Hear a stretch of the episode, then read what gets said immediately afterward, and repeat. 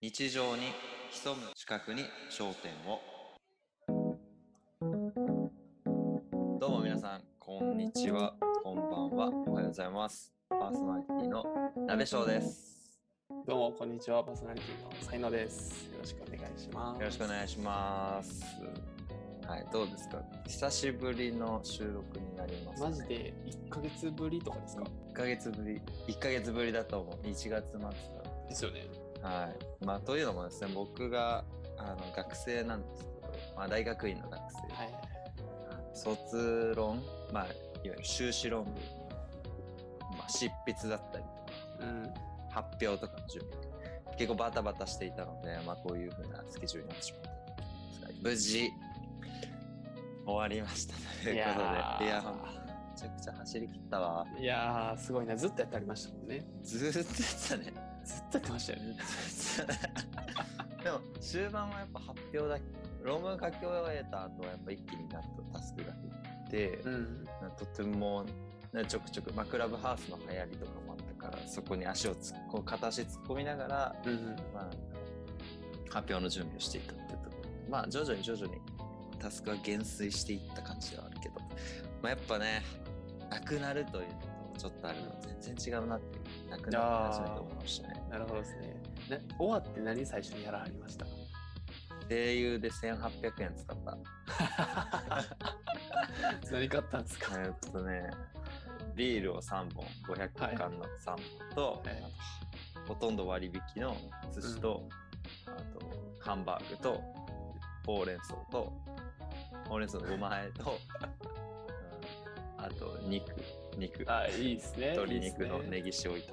いやー、幸せじゃないですか、めっちゃ。もうね、飲みきれなくて、1本あまだ余ってる。 あまだ余ってるんですね。 そう。ちょっと調子乗ったわ。いやーね、なんかそういう重圧からの解放からの時に食べるもんってやばいっすよね。やばいね、もうなんか、何でもいいやって思った。何でもいいんしか。何でもいいんかってなって。うまかったな。あれはうまかったですよ。そで、最近は、う。うん。はいケイタくん一方で。はいはい。あ、そうですね。今はまだご、えー長崎県の五島列島にいまして、うん。で引き続きワーケーションしながら、でも前福岡行って家とかも決めてきましたよ。あ、そっか。はい。家探しをしなきゃいけないよね。 しましたしました九州だ。あはい。あ、パシッと決めて。いやーはい、すごくいいところ見つかったんでよかったな。えー、福岡から結構近い。なんかそうですねそういうことじゃなくて。天神から歩いて15分とか。あ、マジでマジで。これは めっちゃ行く。めちゃくちゃ楽しいからそれでもウェルカムですよ。じゃあなんかそのワーケーションしてる時にさうんうんうん。面白いところとかおすすめのところとかなんかあったそうなんです、そうなんです。ね、あのーそれこそ、前、ちょっと車で30分ほど走ったところに、うん三郷さんっていう図書館があったんですよね。三郷さんっていう図書館。サンゴさんという図書三館郷さんっていう図書館がありまして、クラウドファンディングで建てられた、あの、あ図書館なんですけけど、そう。で、そこのコンセプトが、あなたの、え、ほん人生を変えた3冊を寄贈してくださいっていうあーいやーでいいねはい、 でその人生の、えー寄贈された本から成り立ってる図書館なんですよ。うんだからそういろんな人の思い出が詰まってて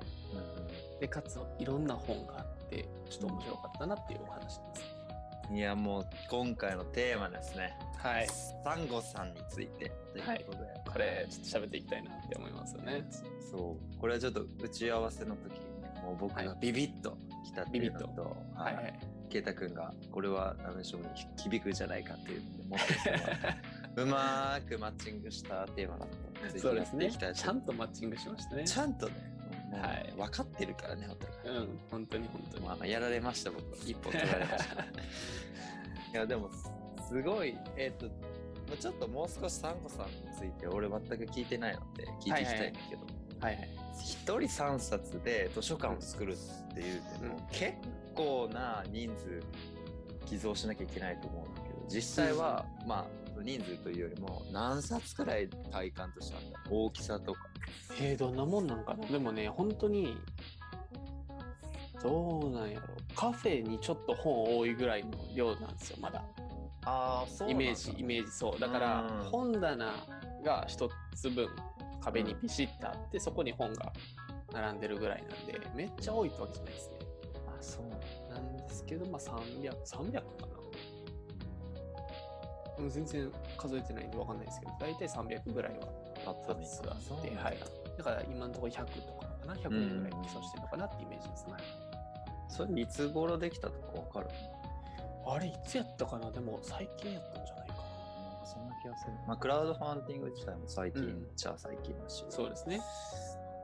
でもなんかどんどん増えてきそうだよね。なんかコンセプトがすごい素敵だねうん、なんかね、すごい素敵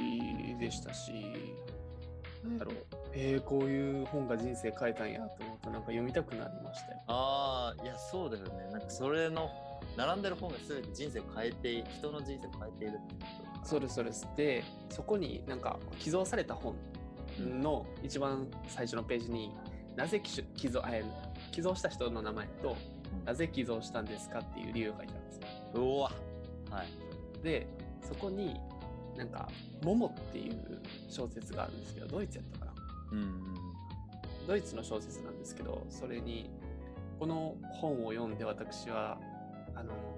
会社員からフリーランスに転校しましたみたいなっていう本当に人生を変えた瞬間のエピソードが書いてあったりとかうわすごい。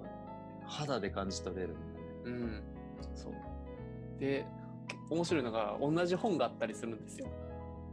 違う人があーそのそう違う人がそ同うじそ本うそうを提出している、寄贈しているんだよ。そうそうそうそう、うんだからその「モモっていう本4冊あってマジ300で分そうえ読みた 読 みた !4 え読票み集まってるんでしそょう4人の人生変えてるんですよって思ったりあそれは感じ取れるねなんかそうそうそうそう人の人生をえそうなんですー、よ桃以外には何か気になるとこあったあー聖書とかありましたねあーそうかそうかそこまである可能性もあるんだねうんそう振り切ったら聖書で、なんかねエルマーの大冒険とかもありましたね確かうんんなんだそれは童話えっと絵本ですねあ結構小学3年生ぐらいがみんなこぞって読む本なんですけあど、うんんそういうのも結構ありましたねえー、多岐にわたるねうんうんうん一方でなんか最近の本とかないなんかよく幸せあ違う、はいはい違う嫌うんい嫌われる嫌われるよ嫌われるうに忘れちゃったあれなかったなぁあないんだでそうダベジョーさんにまあ、ね、あの後ほどどういう3冊寄贈しますかっていう話もしたいんですけどうんもうちょっと思ったことを喋りたいんですよねはいはいはい。寄贈する都市によって渡す本違うなと思ったんですよおー自分がね。そうです今何歳やからこういう本が響いてこういう本に変えられてみたいなのがあると思うんですけどなんやろだからビジネス本とかあったりしたわけですようんうんうん。で50代がビジネス本寄贈してる人は思えへんしうん、多分20代30代ぐらいのそうだねバリバリ仕事してる人たちがそのし、うん、ビジネス本寄贈してるんじゃないかなと思ったらやっぱ年代によって響くものって違うんやなと思うん、って年代変わっても響くものって何なんやろうってちょっと考えてみたくてなるほど。はいなるほどね。はいそれはなんか自分の中でってことそれとも一般的にってこと俺の。いやもう何でもいいんですけど何でもいい例えばあー本当に、うんいやナベーションさんミスチルって言うんじゃないかなっていう仮説が僕の中にはあってミスチルは未来英語俺の中で聖書としてあるよね。そうでしょうん。なんか、え、小学校の時聞いてあったんですよね。あまあ、えー、サインとかはね。そうだね。でもなんかがっつり聞き始めたのは中学からあーあ、でも、でも結構長いですよね。かな。長いね。いや、だからなんでその、なんですかね、小中学2年生から、今24歳の大学院2年生じゃないですか。うん。そこまで渡って影響するのってなんでなんやはいはいはいああでも確かにね本の移り変わりにちょっと近いかもしれないけどそれこそあの好きな曲自体は変わっていくっていうのおがおね、そうなんですかそうそうそうミスチルのそうそうそうそう、はいまあ昔はねシーソーゲームとかああのね花火とか花火はそこまで来なかったけどサインとかやつ、うんあまあサインはそうだねサインはサインが一番そうかなあのサインっていう曲があってああで昔はなんかあありふれたりですそねうそうそうそうそう昔は結構音程とかリズムとかすごく良くて好きだなと思ってたんだけど今は歌詞を感じ読んでうんうん物から送られるサインとかああ自分がこう気づくことが大事、はいはい物からは何か送ら送られてきてるんだよ自分がキャッチアップする次第で何か変わってきますよっていうところに共感をしたりとかうわしいいっすねそれね だからそうだな2つ軸があってはいはいはいその一曲の中の捉え方が変わっ変遷していくことと、あとは曲自体で、えーとまあ、テーマがあるから、それによって曲によってあこのテーマが今響くなみたいなのがミスチルは全て網羅されている俺の中でなるほどなだからずっと好きでいられるし今後も好きでいられるという感じだから、うんまあ本人も多分そういうのあるんだろうなっていうふうにはいはいはい確かにねまあ音楽って分かりやすいそのメロディー結構ねちっちゃい頃はメロディーラインみたいなんで選びがちですよね、うんとかうんドラマの主題歌、はいはいはいはい、そうだね。僕それこそ花火とか足足音とかやったんですけどそう僕それこそねコードブルーと、えー信長コンセルトの主題歌ですげえいいなってドラマがいいから聴いてたはいはいはい。今聴いてみたらすげえ泣けるぐらいいい曲 なんやな歌詞にやられるみたいそうなんだ。それは物から送られてるサインですからね。なですねそう逆になんかちっちゃい頃ジャニーズ好きやったけど今も全く響かんみたいなのじゃないああ、わかるわ。ですかあかん出していいんかな名前 ね 大丈夫です。そう。そう、そういうのもあるな。そうだね。まあ、ミスチルで言ったらそうだっけど。あまあ、音楽で言ったらね、ミスチルだけど。本で言ったらなんだろうな。うんまた出会えてない感じはあった確かけにどね。。でも読む読むたびに印象が変わる本は、まあ、一冊だけあって、まあ、あんまり何度も読ま読まないんだけどあの村上春樹の「ノルウェーの森ああ、なるほど。」は結構バイブルじゃないけどなんか人生をなんだろうな捉え方を変えてくれた一冊として今後持ち続けたいし読み続けたいなと思ってますね。ええ、ちなみに、あんま村上春樹の呪いの俺じゃないんで、あらすじだけちょっと聞いてみてもいいですかあらすじね、えーとまあ、主人公は男子大学生で、はいはい。まあ、寮に入ってるんだけど、まうんあ、そこからある女性と出会って、まあ、そのまま、えーあれもう出会ったのかなもともと知ってたのまあ、なんかこんな感じそんな感じでなんか2人主人公あってでその女性の方がちょっとあの精神を病んでいっていって、うんうん。最終的にねあのあまりいい話じゃないんだけどその彼女に対して、まあ、恋心を抱きながらもなんかこう失ってしまった主人公がまたさらにこう最終的に歩みを進めてう未来を生きるみたいな物語でんはいはい。でよ描かれているのは主人公の心情や登場それにまつわる登場人物の、まあ、行動と心情とっていうのはもう事細かに綺麗に描かれているので、なんかすごく入り込めるといううかん。自分だったらこう思うなとかはいはいはい。共感したりいやそこはうんうんうん。あそういう風に感じるんだって新しく知れたりというのが、まあ、楽しくて、まあ、読むごとに変わるな印象が変わっていく本の一つかなっていうのが大体の本の紹介かなおおなるほど。はいはい、ありがとうございます。えどういうところにそのパンチされるんですかうーんそうだねなんか女のその彼女っていうのかなその女性主人公の一人の女性がなんか徐々に徐々にこうおかしくなっていくんだよね精神的に。でその原因もよくわかんないし主人公はどうしようもないとでも愛に生き続けたり思い続けたりとかしているそのどうしようもない世の中にはどうしようもないことがあるけどそこにこだわってしまう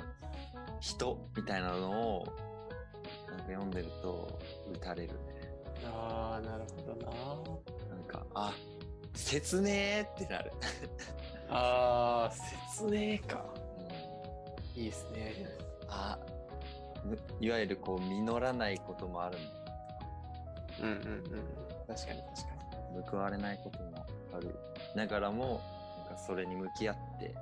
生きていく必要があるのかなっていうふうに感じるあー確かにな結局なくなっちゃうしねその女性のあマジですかそうそうそうそうそうそうなんやいやいいですねなんかいやとなんかねちょっとちゃうんですけど来年涙もろくなってるなって感覚あるんですよやばい今泣きそう いやいや今はなくないですけど いやーでも本当になんかちょっとドラマのいいシーンとか見たらなんかきますね最近最近ちょっとあのジン見返してるんですけど おお名作ねあのもう号泣ああなるほどねその感動しちゃうっていう意味でってこと入り込めちゃうっていう意味でそうなんかなんて言ったらいいんですかねまあ江戸え今の医者が江戸にタイムスリップするみたいな話ですよねあれうんでその江戸に行ったら本当に今まで当たり前のように道具とか使ってたけどその道具がないわけですようんでその道具って今まで歴史が積み重ねて積み重ねてできたものの関を使ってるわけなんで僕たちは歴史の享受によって今を生きれてるわけですようんそうで実際その医者が江戸に行ったら本当には金槌とかで手術するわけですよ。えって考えたら本当に自分たちって何もできない人人間っていうかね人間って本当に何もできないなと歴史に支えられてるだけなんだなと思ったらわーってー、 あそこそのシーンで泣いてるやつよほど歴史勉強してるその後ですよその後あになんかそうね僕僕たちは本当に何もできないんだみたいなを言わはるんです南方先生はいそれでもうーん号泣号 泣であー30分ぐらい泣いてましたいや刺さりすぎでしょいや刺さりましたねすごいね久しぶりにじゃあ寄贈する本はジンですかじ漫画読んだことないんですけどね、 変えてはないかうんあでもねあのーそれで言うと龍龍馬がよくは僕はあー入りますね確実に結構言ってるもんね両方、うん龍馬が行くはてか坂本龍馬を寄贈したいんですよな もうまんま ねまんま坂本銅像をまんま寄贈したいんですけどこの人がそう本当にねなんて言ったらいいんかないや私じゃなくて公を思い思ってる人なんですよねあの人って。講師の講そうですね、うん、その考えほんま持てへんなっていうのうんとなんていうあの人33ぐらい亡くなるんですけどあ暗殺されてねあと10年鍋下さんやって9年であの人生歩み歩めんのかっていうちょっとねあの自分のマイルストーン的な存在であるうーんとあマイルストーンってなんだっマイルストーンベンベンチえっとベンチマークなんか印マークけそう目指すのまあなんですロールモデルですねあごめんなさいごめんなさいロールモデルですーうんロールモデルであるのとあと最近すごい思うんですけどうんうん肉体が33年で朽ちてるけど魂は今150年以上の残ってるわけじゃないですか。おお確かに生き続けてるね、そうだからこうやってインスパイアされてる人間がいるって考えたらいやすげえなとうわでもそれすごい面白い視点だねそうえだって100年生きるやつもいるんですけど魂すがられないやつもいるんですよ。そうだよねもうなんか40くらいで魂死んでるかもしれない魂っていうか人に影響する魂ってもう40くらいでそうで亡すそくうでなっす。てる可能性もあるしねうんそうなんですよ。そう考えるとね一番長生きするんじゃないうん、そうなんですよ。だから人間ってその肉体が朽ちるだけが全てじゃないなって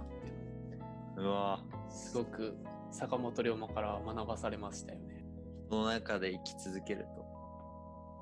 わミミームとして。見えましたね。いやそれそれある一つのラジオ聞いとかなわからんやつです 例のあの私たちの共通言語のポはいはいッドキャストをねはい聞いていかないとわからないですね。そうですえ他ありますか寄贈する本ありましたー、寄贈する本ね。でもそう言われるとやっぱりないなって思っちゃうな。ああね。意外とそれこそこうなんか手紙を書いて名前を書くわけじゃんその寄贈する本に対してはい。そのメモ書けるくらいの本まだ出会ってないかなああ確かまに。あでも一応俺意外と嫌われる勇気っていうのは人よりも響いてる感じがそれは明確にあるかもおーまあでもノルウェーの森は上下感なので、まうんあそれは二冊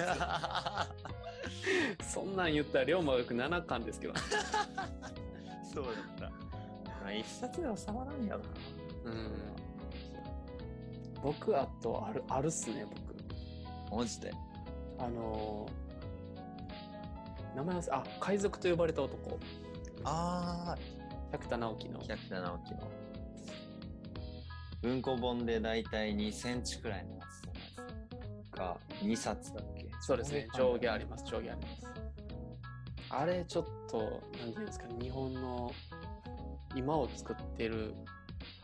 なんていうんですかね泥臭い男の話勝者の泥臭い男の話っていうのが響きますねすごくそれ前確かに一回聞いたことある確か言いましたね口かはいはら読書会かな、うんそうでですそうですす紹介してくれたんだよね、うんあれはなんかあらすじは確かなんだっ戦後けうんえっとね戦前と戦後で分かれてるんですけど、まあ、戦前その石油商社としてやってた会社で戦後はその日本を立て直すために、えー社長を率先し、えー国岡鉄道っていう社長を、えーリーダーとして動いた会社の話なんですけどうんだから日本を戦前は戦争最強国にして戦後はその立て直しを最日本最前線でやった人たちの話です。うーんなるほど ねはい、でそこでもういろんなアメリカ人のねあの何て言うんですかまあプッシュであったり とか プッシュねなんて言ったらいいんかなアタックそうそうそうあの強強引なねあうの、んやり方とかねそういうのがあったにもかかわらずその武士道をもとにあのこれが日本やってっていろんなこと石油業者やったのにラジオを作り直したりとか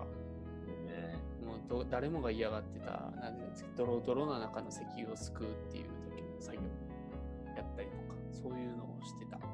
男の話みたいなに心打たれましたね。それはそのどういうところに打たれたの確かねこれ背景していただきたいんですけど僕が高3の時読んだ本なんですよほうほうほう受験期そうです悶々とするじゃないですか高3の時悶々してますねこれ何のために役に立つんやろあえこれやって意味あんの古典やって意味あんのあもうずっとそれ思いながら勉強しててまあそれなりにやれって言われたからやってましたけどこれやって意味あんのかなっていう中で国岡鉄道っていうとこは、えー意味がないことでもやろうとするんですよね。もういあの一途の日本のため本当に一つでも日本のためになるかもしれないという可能性1%の可能性があったそういうのを考えた時に今やってること意味なんて求めちゃいけんなみたいなのをすごく受験期に思わされた本でしてね。ーうわーすごいね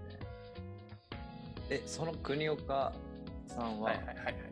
なぜ意味のないことでもやれっていう信念を持っていったのかって分かってるああ、ちょっと待ってそれ覚えてへんな。なんでなんやろ。いや、意味のないことっていうか、日本を1%でも救えるっていう、めっちゃ低確率でもあるんやったらやれみたいな。なるほどねじゃあその古典に置き換えると少しでも将来のためになるだったらやりきれっていうメッセージそうで一つそうですそうですそうですもしいや確率可能性があるんだったらみたいなねうんっていうのを受け取ったっていうのとあとはね坂本龍馬と一緒で私じゃなくて公なんですよ。あーはいはいをは見てるんですよ。いいいっすね そこ共通してるねはい。僕はそういう人に打たれますね。まあでもそれちょっと俺に足りない全く足りてないところだからちょっと読んでみようかなうん。公のためにすることがどれだけいいのか自分に対しても社会に対してもそうそう。で、その公に対してやるっていうのって結構最近批判、批判っていうか、今よりそのフリーランスとか個人の時代って言われてるから、あんまりそういう考えの人いないんですけど、でもさっきの話戻ると、やっぱり僕たちってパソコンであったりとか電気とかって歴史によって作られた産物でしかなくて、その産物をたらたら使ってるだけの、享受してるだけの人間なんですよね。だから、このいただいたものを後世まで引き継いでいかないとダメなんですよね。それが僕たちの使命だと思ったんですよ。おだからこそ死じゃなくて公をあの思って何かい価値のあるものを残していかなあかんなあって最近すごく考えるようになりましたね。ーえー、それはしたいってこと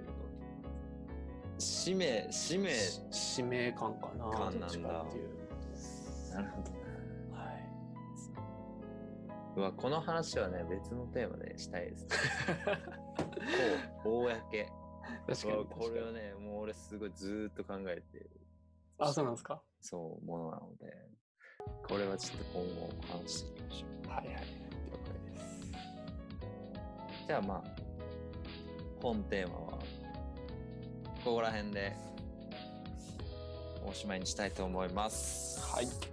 ではありがとうございました。